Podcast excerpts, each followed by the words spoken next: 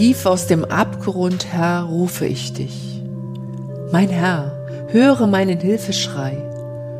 Deine Ohren sollen aufhorchen, mein Flehen um Gnade sollen sie hören. Wenn du, Herr, die Sünden zählen würdest, mein Herr, wer könnte vor dir bestehen? Doch bei dir liegt die Kraft der Vergebung, Dafür begegnet man dir mit Ehrfurcht. Ich hoffe auf den Herrn. Voller Sehnsucht hoffe ich auf ihn und warte auf sein befreiendes Wort. Voller Sehnsucht warte ich auf den Herrn, mehr als die Wächter auf den Morgen, ja, mehr als die Wächter auf den Morgen.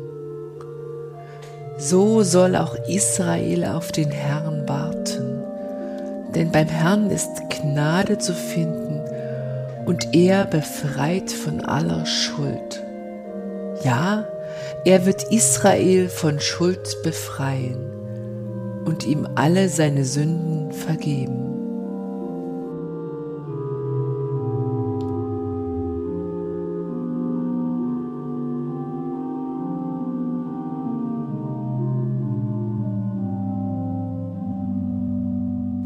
Was ihr da eben gehört habt, war der 130. Psalm in der Übersetzung der Basisbibel und er legt dem Lied zugrunde, um das es heute geht. Und damit willkommen bei einer neuen Folge des Wochenlieder-Podcasts, in der wir jedes Mal eins der evangelischen Wochenlieder unter die Lupe nehmen. Wir, das sind Martina Hergt aus der Arbeitsstelle Kirchenmusik in der Sächsischen Landeskirche. Und ich heiße Katrin Mette, bin Pfarrerin und arbeite bei der Ehrenamtsakademie, ebenfalls in Sachsen. Wir haben uns heute das Lied vorgenommen, Aus tiefer Not schrei ich zu dir. Es steht im Gesangbuch unter der Nummer 299. Es findet sich auch im Gotteslob, allerdings nur mit den Strophen 1, 3, 4 und 5 und geringen sprachlichen Glättungen. Den Text und eine erste Melodiefassung hat Martin Luther geschaffen und 1524 veröffentlicht. Eine zweite Melodie stammt von Wolfgang Dachstein und auch sie ist im Gesangbuch abgedruckt. Martina, welche Melodie ist dir vertrauter von den beiden? Eindeutig die Luther-Melodie, aber ich wohne ja in Mitteldeutschland und ich habe gelesen, im oberdeutschen Raum, also einschließlich Thüringen, soll die Dachstein-Melodie verbreiteter sein. Das kann ich also nicht genau sagen, aber es wird schon seine Berechtigung haben, warum beide Melodien ins EG im Stammteil aufgenommen wurden. Es ist jedenfalls das Wochenlied für den 11. Sonntag nach Trinitatis und auch für den Buß- und Betetag.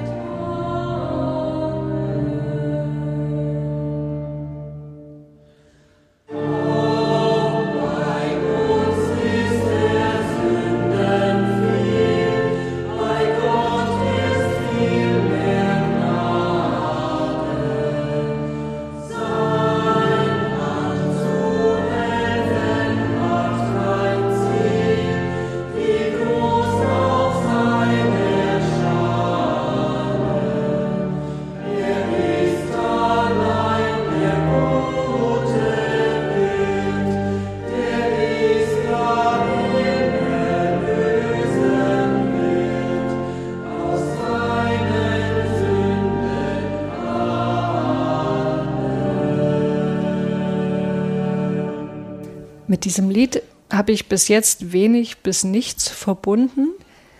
Ich finde aber schon lange den 130. Psalm sehr schön und ich mag besonders das Bild von den Wächtern, die sehnsüchtig auf den Morgen warten. Das wird ja als Vergleich herangezogen, um die Sehnsucht des Menschen nach Gott auszudrücken und ich finde, das ist ein eindrückliches und starkes Bild. Klar, Nachtwächter gibt es kaum noch, ne? aber diese Sehnsucht nach dem Morgen, das ist doch irgendwie eine sehr äh, menschliche Erfahrung, wenn man krank ja, ist oder wenn es einem schlecht da geht. Da läuft so einer auf der Zinne, weißt du, von so einer Stadtmauer mm. hin und her und wartet und es ist dunkel und kalt noch und er wartet auf den Morgen, auf das Licht, auf die Wärme. Kann man Schön. sich total ja, reinversetzen. Kann man sich ganz ja, reinversetzen. Also ich fand es wirklich total interessant, mich mit dem Lied äh, etwas intensiver zu beschäftigen und ich habe auch wirklich viel gelernt. Unter anderem, dass Luther mit seinem Lied erstmalig die Psalmen als deutschen Gemeindegesang zugänglich gemacht hat. Ne? Also auch vorher spielten Psalmen im Gottesdienst ja eine Rolle, aber sie wurden von den Klerikern, so viel ich weiß, auf Latein gesungen. Sie gehörten zur Klerikerliturgie. Und jetzt in der Gestalt unseres Liedes, aus tiefer Not schrei ich zu dir, konnte der 130. Psalm auf einmal von der ganzen Gemeinde gesungen und damit auch gebetet werden. Ist doch toll. Also ist doch eine wichtige eine, eine, wichtige, eine wichtige Station sozusagen in der Geschichte des, des Gottesdienstes. Ja, und sie wurden dann ja im französischsprachigen Gebiet auch aufgenommen. Da gab es ja dann großes äh, Lieddichten im Genfer Psalter, mhm. sind ja sehr viele Psalmen dann vertont worden als Lieder. Ja. Ja.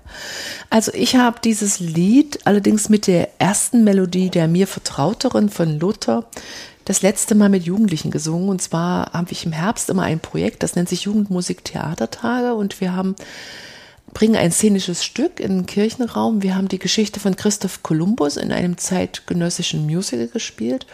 Und in diesem Stoff, äh, in, der, in dem Libretto, endet die Geschichte so, dass der Christoph Kolumbus siegreich zurückkommt nach Spanien und wird empfangen am spanischen Hof. Und wir sind natürlich, es ist ein wichtiges Thema für Jugendliche heute und für uns die Frage, wie wir mit dem Erbe der Kolonialisierung und dem Umgang mit den indigenen Völkern und unserem Machtanspruch, ähm, wie wir damit umgehen heute. Und äh, die Jugendlichen sind sehr intensiv ins Gespräch eingestiegen und wir haben gesagt, wir können dieses Stück nicht so stehen lassen. So Hier muss irgendein mhm. Kontrast dahinter. Es gibt so viel Schuld, so viel Not, so viel Leid, vielleicht was auch gar nicht die Entdecker gesehen haben aus ihrer Perspektive, aber was sich daraus entwickelt hat. Und unser, unsere Inszenierung endete dann so, dass der Christoph Kolumbus kommt und plötzlich geht so ein Piepston an in diesen Triumphmarsch der, des Wieder Zurückkommens an den spanischen Hof. Und der Piepston, das war so, stand auf so einem A, also genau auf dem Kammerton und das ist so wie äh, unangenehm. Unerträglich. Mhm. Je länger es dauert, umso unerträglicher. Und in diesen Piepston hinein haben wir dann angefangen, verteilt, die Jugendlichen haben sich, haben ihre Kostüme abgelegt, sind aus diesen Rollen in die Jetztzeit geschlüpft und haben diese Melodie gesungen mit dem Text Aus tiefer Not schrei ich zu dir. Und da hat für mich dieses, erstmal trägt diese Melodie absolut so improvisative Elemente. Sie trägt auch, verträgt ganz viel einfach a cappella, einstimmiges Singen und auch so dieses Improvisieren im Raum. Jeder fängt wann anders an. Und es hat auch textlich so gut gepasst, diese Frage, wohin mit Schuld? Und auch wohin mit diesem Schmerz ähm, in Not? Also für ja, mich wo, war wohin, wieder. Warte mal, wohin aber auch überhaupt, es geht eben los mit dieser überhaupt Einsicht und der Erkenntnis, ne, dass mhm. man in der Tiefe ist, ja. dass man schuldig geworden ist. Ja. Und das passt ja total gut zu ja. dem. Und dann diese Thema. wirklich tolle Melodie, jetzt rede ich von der Luther-Fassung nochmal mit dem Na, na, na, na. Hm. Diese Quinte nach unten und dann dieser Halbtonschritt zu dem Wort Not aus tiefer Not. Und das hat die Jugendlichen total angefasst. Kann die fanden das so klasse. Mhm. Also die fanden auch diese uralte Melodie, sage ich jetzt mal aus denen ihrer Perspektive, so gut, dass da jemand Worte gefunden hat für das, was wir nicht selber. Wir, wir hätten Szenen schreiben müssen, um das Stück be zu beenden. Und da waren Worte da, die uns getragen haben. Ganz toll, war ganz schön. Luther hat den Text verfasst und mhm. auch die eine Melodie, eine die Melodiefassung. erste. Deswegen dachte ich, gucken mhm. wir mal was hat Luther so um das Jahr 1524 herum gemacht? Ne? Also ich weiß nicht, die Luther-Biografie, die er hier herbet, die kennst du ja auch. Wir gucken einfach mal so, was, was war denn so im, im Kontext der Entstehung dieses Liedes? Was war los bei Luther? Ähm, ich setze doch ein kleines bisschen vorher ein. Also seit 1511 ist Luther in Wittenberg. Seit 1512 wirkt er an der Leukorea und hält Vorlesungen über biblische Bücher, vor allen Dingen über das Alte Testament. Was ist die Leukorea? Das ist diese Wittenberger Uni. Und dann äh, 1517 ne, die Sache mit den 95 Thesen, die reformatorische Bewegung rollt an. Mhm. In der römischen Kurie wird 1518 ein Verfahren gegen Luther eröffnet. Dann war er ja auf dem Augsburger Reichstag mhm. und in Leipzig zur Disputation. 1521, jetzt nähern wir uns schon langsam äh, unserem Jahr, ähm, der Reichstag zu Worms. Luther wird verhört, soll seine mhm. Position widerrufen, das tut er nicht, reißt mhm. ab. Und weiß schon, dass die Reichsacht über ihn verhängt werden wird, entgeht dann aber der unmittelbaren Gefahr für sein Leben, weil Friedrich der Weise, der Kurfürst von Sachsen, ihn zum Schein überfällt und, und entführt, auf, die auf die Wartburg. Das kennt man ja alles. Mhm. Und dann kehrt er 1522 nach Wittenberg zurück und dann erstmal vor allem als Prediger an der Stadtkirche. Er wird auch in andere Städte zum Predigen eingeladen, nach Torgau, nach Zwickau, nach Bonna. Er publiziert und das ist eben die Zeit, in der er anfängt, Kirchenlieder zu schreiben. Unter anderem äh, das Lied Ein neues Lied wir heben an. Das gilt als sein, sein erstes Kirchenlied. Hm. Steht nicht in unserem Gesangbuch. Das sieht anders aus bei dem Lied Nun freut euch, lieben Christgemein. Ja, das kennen wir. 341 jetzt im Gesangbuch. Und es eröffnet dort die Rubrik Rechtfertigung und Zuversicht. Also es ist ein Eröffnungslied, eine Rubrik, das ist ja mal ein besonderes Lied, ja. besonders exponiert für den mhm. Inhalt der folgenden genau. Rubrik. Also das ist so ein Lied, das hat er in der Zeit geschrieben, gibt es immer noch in unserem Gesangbuch. Und 1523, wahrscheinlich so am Ende des Jahres 1523, schreibt er eben aus tiefer Not schrei ich zu dir. Und es wird dieses Lied 1524 im sogenannten Nürnberger Acht-Liederbuch und in den beiden Erfurter Enchiri Dien, ich weiß gar nicht genau, wie man das ausspricht, äh, veröffentlicht, zunächst mit vier Strophen. Und im gleichen Jahr erscheint es dann aber auch mit fünf Strophen im Wittenberger Chorgesangbuch von Johann Walter. Mhm. Magst du mal noch was ähm, zum Acht-Liederbuch vielleicht erzählen? Ja, das, das Acht-Liederbuch ist schon ein bedeutendes eine bedeutende erste evangelische Liedersammlung, so sieht man das heute. Es erschien 1524 unter dem Titel Etlich christlich Lieder, Lobgesang und Psalm. Und es ist in, gewisser Weise, ich meine, es hat nur acht Lieder, aber es ist so in gewisser Weise ein Vorläufer der evangelischen Gesangbücher und dann auch der katholischen, die folgten, zusammen mit dem Liederbuch von Johann Walter, was du ja schon erwähnt hast, und den Erfurter Enchiridion. Also dieses Acht-Liederbuch war eher eine lose buchhändlerische Zusammenfassung. Man muss sich das als ein Blattdrucke vorstellen, die mit diesen Liedern da kursierten, um sie zu verbreiten. Und die wurden dann zusammengestellt äh, in, in, in dieser kleinen Sammlung, aber so richtig planmäßig war das jetzt alles nicht. In Nürnberg gedruckt von Jobst Gutknecht und aus Tarnungsgründen wurde aber auf den Titelblatt nicht Nürnberg, sondern Wittenberg als Erscheinungsort angegeben. Ja, zwölf Seiten, acht Lieder auf fünf Melodien, davon vier von Martin Luther, drei stammen von Paul Speratus und eines ist anonym äh, und verschiedenen wie Justus Jonas, dem Älteren, zugeschrieben worden. Also vier Lieder kennen wir noch gut daraus, sind im Gesangbuch übernommen. Nun freut euch, liebe Christengemein, es ist das Heil uns kommen her. Ach Gott, vom Himmel sieh da rein und unser Lied aus tiefer Not schrei ich zu dir. Übrigens feiern wir 2024 ja, wenn wir dieses Acht-Liederbuch so als Beginn von Gesangbuch-Liedersammlungen sehen, Gesangbuchjubiläum im evangelischen Raum 500 Deutschland. Jahre. 500 Jahre und ähm, es ist schon interessant, wie diese Buchdruckerkunst, dieses Buchmachen, dieses Drucken und Lieder verbreiten zusammenfiel mit der Reformation. Das ist schon ein Höhepunkt der Weltgeschichte, dass das so genau auf einen Punkt gepasst hat. Und es hat das Singen unheimlich beflügelt. Übrigens ist interessant, dass es seit Januar 1524 auffällig viele Anspielungen auf den 130. Psalm in Luthers Predigten gibt. Noch ganz kurz äh, zum Jahr 1524. Da geht es ja dann los mit dem deutschen Bauernkrieg. Im Herbst 24 gibt Luther sein Dasein als Mönch der Augustiner-Eremiten auf. Er heiratet Katharina von Bora 1525 und im selben Jahr erscheint auch eine Neubearbeitung Neubearbeitung von Luthers Auslegung der sieben Bußpsalmen. Und da gehört ja unser Psalm 130 dazu. Ne? Also das ist, denke ich, auch kein, kein Zufall. Er hat sich einfach in der Zeit damit intensiv beschäftigt. Ja, vielleicht mal so viel zu Luther. Und Martina, ich bin jetzt gespannt, was du mir über Wolfgang Dachstein erzählst. Das ist ja ein Name, bei dem man nicht sofort entscheiden kann, ob er im 16. oder 20. Jahrhundert gelebt hat. Ja, Wolfgang Dachstein hat also die zweite Melodiefassung für unseren Liedtext geschaffen. Diese wurde im Straßburger Gesangbuch von 1525 verbreitet und kam so in den oberdeutschen Raum, also einschließlich Thüringen. Und dort hat sie auch Johann Sebastian Bach aufgegriffen. Wir kennen ja eine seiner frühen Choralbearbeitungen, Bachwerk Verzeichnis 1099 aus der Neumeistersammlung.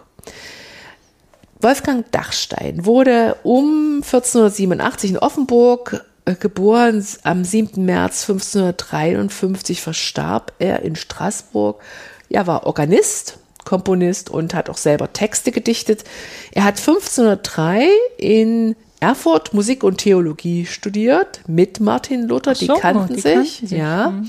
Und er trat in den Konvent der Dominikaner in Straßburg ein wurde dort auch 1521 schon Organist an der Straßburger Thomaskirche. Im Frühjahr 1523 verließ er aber das Kloster und schloss sich der Reformation an. Ein Jahr später heiratete er und 1541 wurde Dachstein Organist am Straßburger Münster und zugleich Musiklehrer am dortigen Gymnasium. Ja, er blieb dadurch in seinem Amt und er war also wirklich viel organistisch tätig und er hat sein kompositorisches Können in den Dienst der Reformation gestellt. Er war also an der Ausarbeitung von Gottesdienstordnungen beteiligt, an der ähm, Lieddichtung und Übertragung von, von den Psalmen, von den deutschen Psalmen. In, er hat ein Gesangbuch rausgebracht, das nennt sich Deutsches Kirchenamt 1525. Und noch heute kennen wir einige Melodien, von ihm, zum Beispiel die zu dem Text von Paul Gerhardt, Ein Lämmlein geht und trägt die Schuld, EG 83, oder die Melodie Im Frieden dein, o Herr mein, EG 222, neben unserer Melodie zu Aus tiefer Not schrei ich zu dir.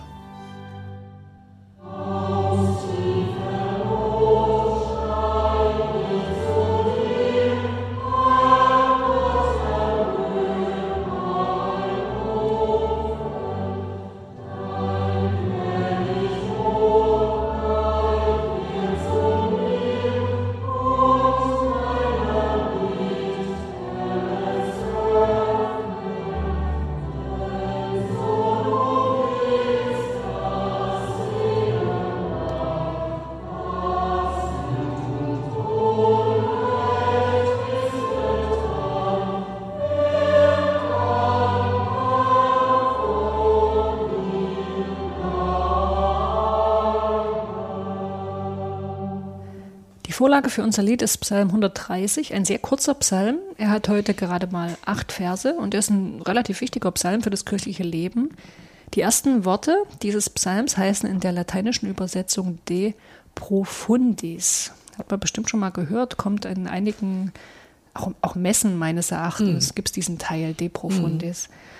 Ähm, übrigens gibt es auch einen offenen Brief von Oscar Wilde aus dem Gefängnis, der heißt auch De Profundis, also aus der Tiefe.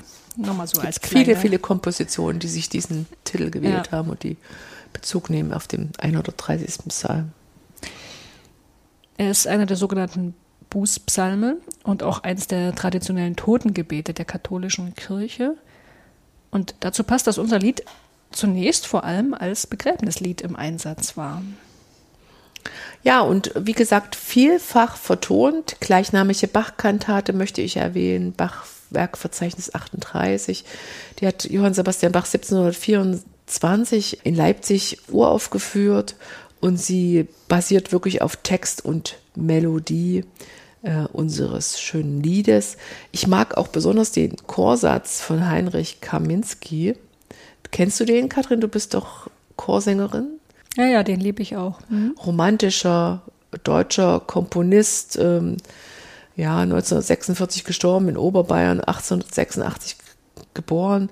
Es gibt aber auch viele Renaissance-Komponisten, die schon weit vor Luther, Josquin de Pré, Orlando di Lasso äh, diesen Psalm vertont haben. Willibald Gluck, Felix Mendelssohn Bartholdy folgten, Franz Liszt, um mal einige bekannte Namen zu nennen. Marcel Dupré verarbeitet mit dem Psalm, mit seinem Werk De Profundis 1917 die Schrecken des Ersten Weltkrieges ja, vielleicht kennst du die Amerikanerin Amy Beach, die hat ein Klavierstück geschrieben, was sogar die Opuszahl 130 mhm. trägt. Arthur Honegger, Avopert, die Liste ist unendlich. Also dieser Stoff hat viele Komponisten angeregt. Luther hat den 130. Psalm zunächst als vierstrophiges Lied nachgedichtet und sich dabei auch eng an den Duktus des Psalms angelehnt. Also zum Beispiel nimmt die erste Strophe äh, die ersten drei Verse des Psalms 130 auf. Wir können ja das mal äh, vergleichen. Martina, ich dachte, du liest mal die Psalmverse in Luthers okay. Übersetzung von 1517 und ich stelle die entsprechenden Zeilen aus der ersten Strophe des Liedes daneben. O Gott, zu dir habe ich geschrien von den Tiefen. O Gott, erhöre mein Geschrei. Das Lied. Aus tiefer Not schrei ich zu dir, Herr Gott, erhöre mein Rufen.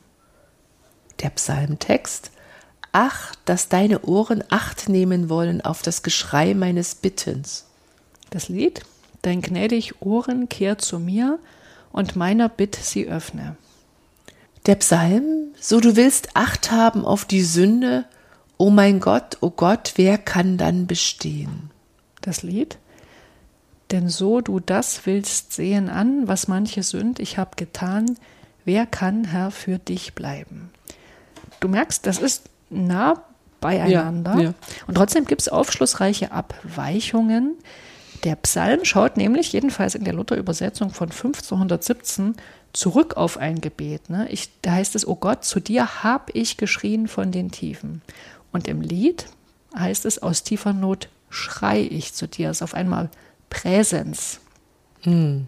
Und, und wie ist das im hebräischen Original? Ja, also das da steht doch gerne die Theologen nach. Ja, habe ich gemacht. Da steht eine Perfektform und in der Regel wird das hebräische Perfekt auch mit deutschem Perfekt übersetzt. Hat mein wunderbarer Hebräischlehrer Robert Rosenkranz mir so beigebracht. Das heißt, die Luther-Übersetzung von 1517, die stimmt also. Ne? Oh Gott, zu dir hab ich geschrien von den Tiefen. Äh, allerdings übersetzen alle deutschen Bibeln, die ich so kenne, die ich mir angeguckt habe, die Einheitsübersetzung, äh, auch die revidierte Lutherbibel, die Gute Nachricht, die Basisbibel, die übersetzen alle Präsens. Ne? Also aus der Tiefe rufe ich. Und vielleicht habe ich mir überlegt, ist das eine Wirkung unseres Liedes? Also, mm. ne, dass das so eine Rückwirkung auf die mm. Übersetzung hat. Ich weiß es nicht. Man kann auch manchmal das hebräische Perfekt im Präsens übersetzen, aber die Regel ist es eigentlich nicht. Mm. Aber wir halten fest, das Lied formuliert ganz gegenwärtig. gegenwärtig ne? Genau. Luther ist aber übrigens bei seiner, bei seiner ersten Fassung dieser Übertragung nicht, des Psalms nicht stehen geblieben, sondern hat sie nochmal überarbeitet und erweitert. Er hat nämlich aus der zweiten Strophe seiner Urfassung äh, zwei Strophen gemacht. Und zwar, das sind die heutige zweite und dritte Strophe. Und das hängt sicherlich damit zusammen, dass Luther zu der Auffassung gelangte oder ihm das nochmal eindrücklich wurde, dass der 130. Psalm ein, so hat er es gesagt, paulinischer Psalm ist. Und damit meint er, dass das ein Psalm ist, der die paulinische Rechtfertigungslehre ähm, zum Ausdruck bringt. Und das, die paulinische Rechtfertigungslehre war auch Luthers Rechtfertigungslehre, so wie er das jedenfalls gedeutet hat. Und da hat äh, vor allen Dingen Luther im vierten und fünften Vers des Psalms hat, hat er diese Rechtfertigungstheologie entdeckt. Hm, ich lese mal den vierten und fünften Vers des Psalms vor, so wie in der Lutherbibel von 1517 über, von, von Luther übersetzt wurde. Dann ist doch nur bei dir allein Vergebung, darum bist du auch allein zu fürchten. Ich habe Gottes gewartet und meine Seele hat gewartet und auf sein Wort habe ich gebeitet. Beiten heißt so viel wie warten oder ausharren. Ne? Das ist Gebeitet. eben Lutherdeutsch ja. sozusagen. Also in diesen Versen hat Luther die Rechtfertigungslehre ausgedrückt gefunden, nämlich äh, das sola gratia, sola fide und solo verbo. Und deswegen hat er diese, diese Spur, diese rechtfertigungstheologische Spur des Psalms in seinem Lied ausgebaut. Sie nimmt jetzt mehr Raum ein als im Psalm und ist auch so ein bisschen kontrovers theologisch akzentuiert. Also das habe ich jetzt nicht ganz verstanden. Was, was meinst du damit? Was bedeutet Mhm, das? Kontrovers theologisch meint, ähm, dass es Luther in seinen Formulierungen darum ging, sich von der römisch-katholischen Lehre abzugrenzen. ne? Das ist zum Beispiel so, äh, wird deutlich äh, an den Verneinungen. Also in Strophe 3, darum auf Gott will hoffen, ich auf meinen Verdienst nicht bauen. Ja, also das, da steckt diese Abgrenzung zu einer anderen Lehre drin. Übrigens, so wie ich es jetzt dargestellt habe, ähm, ist es ist es nicht in der Forschung äh, Konsens. Ja, es ist kein Konsens, dass das Lied so stufenweise entstanden ist. Es gibt auch die These, dass das Lied von Anfang an fünfstrophig war und die vierstrophige Fassung, der, erst, der erste Abdruck in diesem Acht-Lieder-Buch, eigentlich eine nicht autorisierte Bearbeitung von fremder Hand war. Also ich, ich weiß es nicht, kann es natürlich nicht entscheiden. Es gibt diese beiden Lesarten. Zu den Melodien. Ich habe gelesen, dass bei den Erstdrucken 1524 vier Melodien äh, herumkreisten. Bekannt waren einerseits wurde der Text auf die Melodie von Es ist das Heil uns kommen her, EG 342 gesungen, aber auch auf die Melodie Ach Gott vom Himmel sieh da rein, jetzt EG 273 und dann gab es noch zusätzlich unsere beiden Melodievarianten. Die Melodie von Wolfgang Dachstein, die zweite in unserem Gesangbuch, hat einen ganz regelmäßigen Aufbau. Hymnologen sagen, das ist eine Barform, das heißt Formenschema Teil A, Teil A, Teil B. Wir sehen das Wiederholungszeichen, ein Doppelstollen und ein Abgesang sozusagen.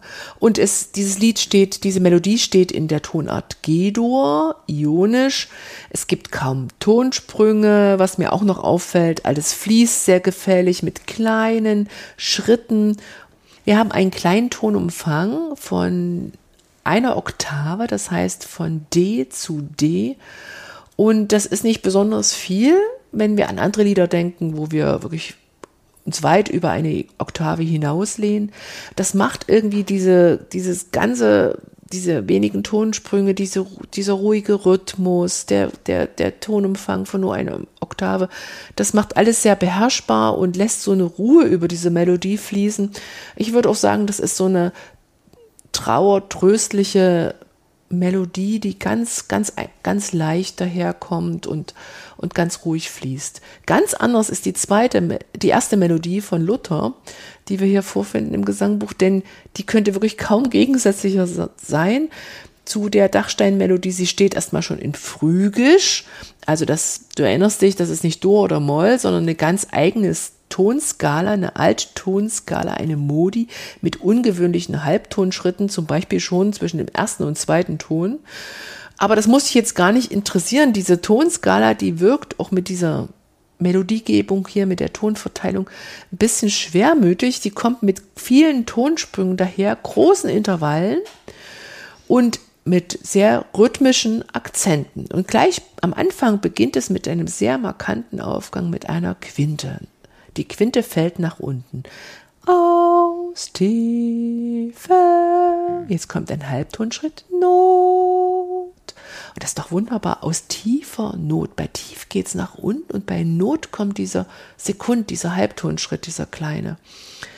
Also die Luther-Melodie nochmal die zeichnet sich aus, dass sie wirklich ganz wortdeklamatorisch und tonmalerisch ein ganz enges Wort-Ton-Verhältnis zeichnet. Also nochmal dieses tiefer fallende Quinte am Anfang bei dem Wort tiefer, diese Nottext mit diesem Halbtonschritt, dann die Aufwärtsbewegung, wenn wir vom Schreien zu Gott singen und diese Melismen, diese Bögen am Ende des Rufens und Bleibens und das zweimal Ausharren und dann, dass sich dieser Bittruf noch zu diesem Erhör, also zu diesem Spitzenton nach oben steigert. Also das alles zeigt, wie belebt diese Melodie ist, wie nah sie am Text ist und wie unruhig sie auch ist. Das ist wie so ein, das ist jetzt nicht dieses Fließen von der Dachsteinmelodie, dieses Aushalten vielleicht im Schmerz oder Not, sondern das ist so ein, ich muss das rausschreien, so ein Impuls. Also beide Melodien äh, irgendwie ganz unterschiedlich in ihrer Art, aber beide irgendwie berechtigt und gut. Martina, mein Eindruck ist, das Lied hat es schwer in der Gemeinde und im Gottesdienst. Wie siehst du das? Ja, ohne Frage. Das würde ich genauso unterschreiben. Das Lied hat es schwer, weil die Melodien nicht so bekannt sind und gerade die Luther-Melodie auch wirklich anspruchsvoll ist, die zu singen. Ähm, was immer sehr gut ist, dem einer, so einer Melodie Zeit zu geben, also die zu hören und zu singen und nicht immer alles ganz gleichzeitig zu machen im Gottesdienst. Also warum nicht die Luther-Melodie, die Ausdruckstage ähm, zu spielen auf der Orgel und dem Psalm 130 darauf zu lesen? Oder die Luther-Melodie zu spielen als Klangteppich und den Text des Liedes drauf zu sprechen. Ähm, dann ist auch immer gut, wenn man etwas anstimmen will, was, was ein bisschen anspruchsvoller ist, sich Verbündete zu suchen, es nicht alleine zu tun, zwei, drei Leute anzusprechen, aus dem Chor, aus dem Bekanntenkreis, die das Lied sicher können, vorher mal durchzusingen ähm, und das Lied zu führen. Das, da können sich alle gut dranhängen. Die Orgel kann das auch ganz gut. Ähm, die ist da ein sehr gnädiges Instrument und Zeiträume zu schaffen für Wiederholungen. Eine Wiederholung könnte auch sein, eine oder eine gute Vorübung, dass ich dieses Lied, gerade die erste Melodie mit dem rhythmischen mit dem rhythmischen Akzenten von Martin Luther, wenn ich die lese und genau in dem Rhythmus den Text mit, den, mit der Gemeinde einmal lese. Also nicht einfach den Text nur lesen, sondern rhythmisiert. So wie er in Noten gefasst ist, nur ohne Tonhöhen. Also aus tiefer Not schrei ich zu dir, Herr Gott, erhör mein Rufen. Das machen jetzt alle nach. Und dann geht es genauso in den Abschnitten weiter. Was der Effekt der Eintritt ist, dass alle die Silben und den Rhythmus super gut schon notiert haben, genau wissen, wann was lang ist und eigentlich auf die Melodie, auf die etwas komplizierteren Sprünge konzentrieren können. Aber du musst natürlich wissen, wie eine halbe Note, was es bedeutet. Ja, ne? der, der vorspricht, muss ja. natürlich genau den Rhythmus erfassen. Mhm. Stimmt, aber genau, man müsste es gar nicht lesen können, sondern wenn du es gut vorsprichst, kann man es ja einfach nachmachen. Ja, ja. ja. Okay. Und was ich auch eine schöne Idee finde, ist die immer die letzten Phrasen äh, von dem ersten Teil, vom letzten, vom, vom letzten, äh, vom Liedende, einfach da die Gemeinde es nachsingen lassen und das andere sich anzuhören. Also wie wäre das, wenn eine Solistin singt oder ein kleiner Schola, ein Ansingchor, aus tiefer Not schrei ich zu dir, Herr Gott, erhör mein Rufen. Und dieses Herr Gott, erhör mein Rufen singt die Gemeinde nach. Dann beginnt's wieder. Dein gnädig Ohr, dein gnädig Ohren kehrt zu mir und meiner Bitte sie öffne. Und dieses und meiner Bitte sie mhm. öffne wiederholt die Gemeinde. Dann kommt der ganze ähm, Mittelteil und der Abgesang, wer kann Herr vor dir bleiben, den wiederholt wieder die Gemeinde. Das ist auch cool. Übrigens, ich denke, das Lied hat es nicht nur schwer wegen der Melodie, sondern auch wegen des Textes. Ne? Also der ist ja sehr theologisch, erstmal ist der sehr dicht und er verarbeitet nicht nur Psalm 130, sondern ich denke, das haben wir vorhin deutlich gemacht, ähm, will eben auch die Rechtfertigungslehre darstellen kommt da eben ganz massiv vor. Siehst du ja schon an den ganzen Wörtern, mhm. Gnade mhm. und Gunst, Sünde. Und also bei uns in der, in der Kirche, in der evangelischen Kirche wird ja die Rechtfertigungslehre immer sehr hoch ins Licht gehalten, ja. Ähm, da übersieht man aber, so, sag ich, dass die meisten Menschen mit dieser lutherischen Fassung der Rechtfertigungslehre überhaupt nichts mehr anfangen können. Also die ist zwar ein wichtiges Lehrstück, hat aber, finde ich, in, in der Frömmigkeit der Menschen eigentlich keinen Ort mehr. Ich denke mal, das liegt daran, guck mal, Luthers Frage war, wie bekomme ich einen gnädigen hm. Gott? Und ich glaube nicht, dass das die zentrale Frage der Gegenwart ist. Die heißt doch eher, gibt es Gott überhaupt? Oder äh, wie kann ich Gott erfahren? Wie wirkt er in mein Leben hinein? Hm wie bekomme ich einen gnädigen Gott, ist eine ziemlich voraussetzungsreiche Frage. Ne? Um die zu stellen, brauchst du Sündenerkenntnis, Angst vor dem jüngsten Gericht und du musst bereit sein, äh, dir das Verhältnis zwischen Gott und Mensch, ich sag mal, in juridischen Kategorien vorzustellen, also in Form des Rechtsverhältnisses. Das mhm. hat doch Luther gemacht. Das machen wir heute aber nicht mehr. Luther war Jurist, ja, aber wir mhm. glauben, wir glauben Gott nicht mehr so mhm. als, als unseren Richter und Ankläger. Und ich finde, es ist kein Zufall, dass die Rechtfertigungslehre heute, die wird in der Regel extrem verkürzt dargestellt. Ne? Manchmal schnurrt die zusammen auf den Satz, kann man in Predigten hören, Gott nimmt dich an, so wie du bist, ohne dass du irgendwas leisten hm. musst. Und das ist aber, da ist nicht mehr viel von dem drin, was, was Luther gemeint hm. hat, ja. Hm. Und in unserem Lied nun, in, aus tiefer Not zu dir, steckt ganz viel lutherische Rechtfertigungslehre. Und deswegen ist uns das Lied, denke ich, den, den heutigen Christen inhaltlich sehr, sehr fremd, weil uns die lutherische Rechtfertigungslehre sehr fremd geworden mhm. ist. Also deswegen hat es das Lied auch schwer. Was finde ich überhaupt nicht dagegen spricht, ähm, es, so wie du es erzählt hast, mal in einem Gottesdienst ganz intensiv mhm. zum Thema zu machen. Mhm. Ja, aber das ist auf alle Fälle mit, mit Mühe und Aufwand verbunden, denke ich, Menschen dieses Lied wieder nahe zu bringen. Mhm. Ganz zum Schluss noch ein kleiner Tipp für euch. Ich weiß nicht, ob ihr die Plattform Worthaus kennt. Also äh, die kann man ansteuern unter der Adresse worthaus.org. Da finden sich jede Menge theologischer Vorträge zum Anhören oder zum Anschauen, zum Beispiel auch über Luthers Rechtfertigungslehre, aber auch über viele biblische Bücher und Texte. Und wenn ihr jetzt denkt, okay, Vorträge, ähm, hm, aber das ist ganz unterhaltsam gemacht von, von Theologen ähm, aus Deutschland, aus der Schweiz, aus Österreich, mit dem Anspruch, Theologie an normale Gemeindeglieder, an Interessierte, die nicht selber Theologie studiert haben, äh, zu vermitteln. Ich habe da selber schon sehr, sehr viel gelernt auf dieser Plattform mhm. bei den Videos und Audios und möchte euch die sehr warm ans Herz legen. Damit verabschieden wir uns aus der heutigen Folge. Bis zum nächsten Mal.